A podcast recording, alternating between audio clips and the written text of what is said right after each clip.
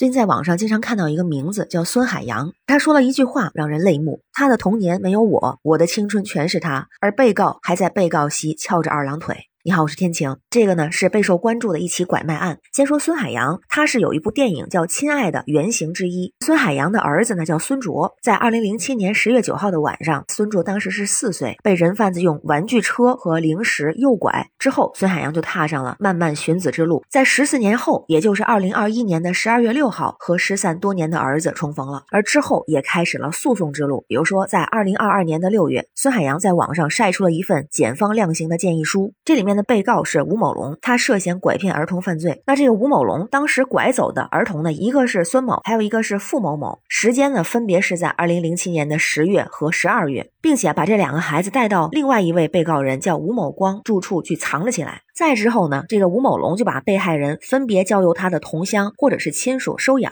而在二零二一年九月份的时候，公安机关去询问吴某光的时候，他做假证包庇了吴某龙，就说啊，这个付某某是吴某龙的孩子。当时定的是什么样的罪名呢？就是公诉机关提请以拐骗儿童罪追究吴某龙的刑事责任，那对吴某光呢是以包庇罪追究他的刑事责任。但是孙海洋就表示不赞同这个量刑的建议，因为这里面提到了一个词儿，就是拐骗和拐卖，它在量刑上是不太。一样的，当时呢是建议判处五年的有期徒刑。那对这个量刑自然是不服。于是，在今年二零二三年的四月七号，这两个当时的孩子现在已经长大了。孙某和付某某的拐卖案在深圳南山区人民法院一审开庭，庭审的时间是四个多小时。那当时呢并没有公开宣判，而是说择期宣判。而近期公布的这个宣判结果让人非常的意外，这两个人贩子分别以拐骗儿童罪和包庇罪判处有期徒刑五年和两年，同时有一个判令损失费是四十二万。的这个数字，因为这是个公开的审判嘛，所以庭审中的一些细节也被曝光出来。那一个呢，就是说这个吴某龙他对拐骗儿童罪当场是认罪，但是对孙海洋提出的这个民事诉讼赔偿并不认可。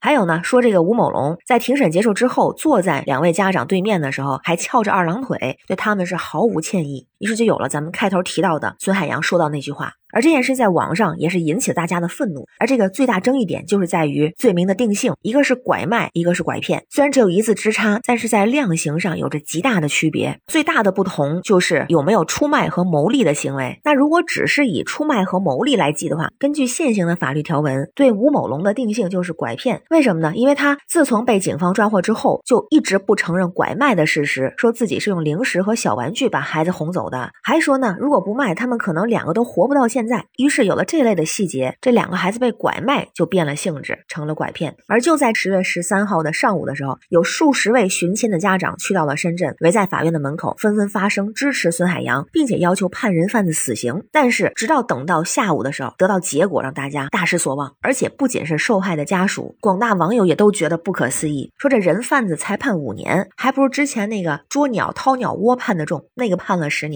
虽说那只鸟是稀有动物，但这人还不如鸟。吗？而孙海洋也非常的激动，因为在他的孩子失踪的这些日子里，他们夫妻是一路的寻找，可以说是耗尽了半辈子的青春。到现在已经过去了十六年的时间，而他们的事迹很多人都是知晓的，特别是在一些寻亲家长的心里，可以说他是大家心中的一束光。而这个结果让大家无法接受，在出来之后，孙海洋甚至鞠躬道歉，说收到判决书后，我希望自己只是一个普通的家长，万众瞩目都在看这个案子，今天弄成这样，我个人向大家道歉。就看到这样的新闻，觉得特别的气愤。因为人贩子实在是太可恶了，他破坏了很多家庭的幸福，让很多人陷入痛苦的深渊。对拐卖判以死刑没有意义，那拐骗的话，就算不是死刑，那是不是也要在五之后加个零？而且啊，有网友说的也非常有道理，说这个拐骗是帮亲戚偷孩子，而没有要钱；那拐卖呢是买卖，但在以前那个年代，没有微信，没有支付宝，没有证据，他没有金钱交易，这是不是也是法律的漏洞？那也应该去查人贩子的资金来源。那即便这些都不完全符合法律的这些。条文觉得还有一个问题，就是时过境迁，当年定的一些看起来合理的条文条款，到现在可能已经不合理了。那这种情况下就不能再装聋作哑，也需要与时俱进的进行修改。那关于新闻中的事儿，不知道您是怎么看？欢迎在评论区留言，咱们一块儿聊。我是天晴，这里是雨过天晴，欢迎关注主播天晴，感谢您的订阅、点赞、留言和分享，感谢月票支持，让我们一起加油，为明天加油，